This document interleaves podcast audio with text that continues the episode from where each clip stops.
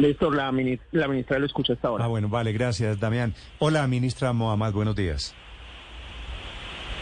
Buenos días y un saludo a su audiencia y toda la mesa. Eh, ministra, estos tiempos nuevos, fenómeno del niño desde noviembre hasta abril, ¿son mejores o peores que el cálculo original? Pues están empeorando. Digamos, en junio 8, cuando se estableció formalmente que las condiciones de niño estaban, la probabilidad de que el niño fuera fuerte era de un 56%. Ya hoy en octubre la probabilidad es de un 71%. Y también el periodo iba más o menos hasta febrero, marzo, y ya se amplía esa probabilidad a que se extienda hasta abril. Entonces, pues la situación lo que muestra es que se está agravando. Sí. ¿Y qué diferencia hay entre esa temporada seca que coincide con lo que usualmente es la temporada seca de fin de año y de comienzos de año entrante, ministra?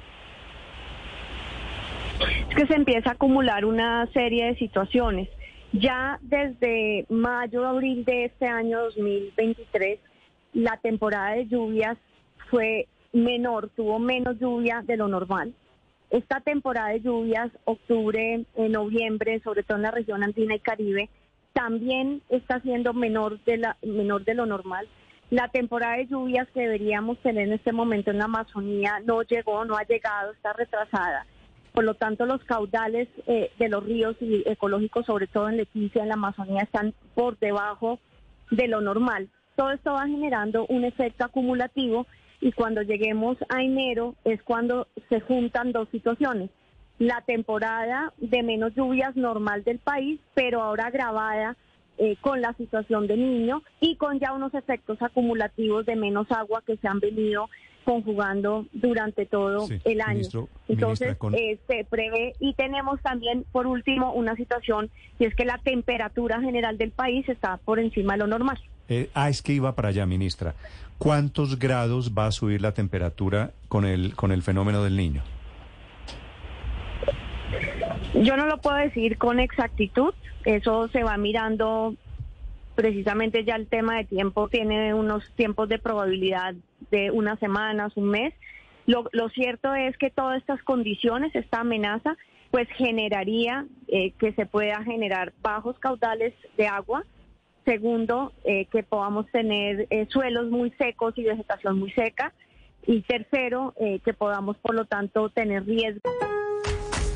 Lowe's knows how to save pros time and money. Right now, get 15% off select gelled win windows and patio doors. And there's more. Earn three times MVP's bonus points on select Klein tools. Visit us in store or online for more deals you can't beat. Lowe's knows savings. Lowe's knows pros. Offer valid 10 5 through 10 11. Selection varies by location. Bonus points calculated before taxes and fees after applicable discounts, if any. Valid through 1027. The number one movie in America is Paw Patrol. It's Mighty Pup Fever out here. It's hilarious. oh, yeah. And action-packed. Incredible! That's what I'm talking about. Paw Patrol, the mighty movie. Rated PG. Now play only in theaters. At Tri-Counties Bank, something great happens when you switch to better banking. We listen and then offer the solutions you need. We ensure your accounts, direct deposits, and mobile banking are good to go. And with access to more than 37,000 surcharge-free ATMs, plus branches throughout Northern and Central California, we're here whenever you need us. It's easy to switch to better banking. This is service with solutions. Tri-Counties Bank, member FDIC. De mayores incendios, de menor disponibilidad hídrica, de situaciones difíciles para la agricultura. Entonces se van acumulando estos efectos eh, y el IDEAM va enviando eh, las alertas y los pronósticos a medida pues que las capacidades probabilísticas lo van definiendo. Pero lo cierto es que pues esto afecta muchos sectores en el país, afecta el sector energético, afecta el sector agrícola, afecta la disponibilidad de agua potable, afecta a poblaciones rurales y genera riesgos como por ejemplo eh, incendios forestales, aumenta riesgos en salud. Son todas condiciones de alerta que generan pues esta situación. Ministra, eh, ante esa disminución en los causales y todo lo que se viene, ¿el, el gobierno no ha pensado en algún tipo de campaña de ahorro? Caudales, sí señor, qué pena. Eh, eh, ¿Alguna campaña para ahorrar energía en Colombia desde ya? Recuerdo hace unos años que el presidente de turno salía todas las noches en televisión o todas las mañanas con un tablerito diciendo hoy ahorramos tanta energía y eso y eso sirvió mucho para para evitar, por ejemplo, racionamientos o apagones de energía. Sí, precisamente el próximo miércoles se lanza Comité Nacional de Manejo Integrado que tiene todas las entidades eh, a puertas del sistema de gestión de riesgos, el plan integral para enfrentar el fenómeno del niño. Se ha venido trabajando desde junio en un proceso de prevención en todos los sectores, pero se lanza eh, eh, precisamente en octubre y hoy se lanzó ya la campaña comunicacional que se llama El niño no es un juego, en donde a partir de esa campaña comunicacional los diferentes sectores van a ir dándole precisamente las alertas a la ciudadanía. Usted tiene toda la razón tanto para el sector energético como de agua potable, el inicio ya de ahorro en agua. En este momento usted lo que va a ver es que eh, los embalses están llenos por la acumulación que ha habido eh, previa del fenómeno de la niña, etcétera, pero a medida que va pasando el fenómeno, pues sí vamos a tener que iniciar. Entonces, a partir de el miércoles inicia el lanzamiento del plan y hoy ya se lanzó la campaña Sombrilla, cuya primera fase inicia con el tema de incendios forestales era precisamente lo que estábamos eh, comunicando ahorita en la rueda de prensa. Precisamente, ministra, usted acaba de advertir el tema de los fenómenos, el incendio forestal. Dice usted que es un fenómeno que se está mezclando muy mal con el niño,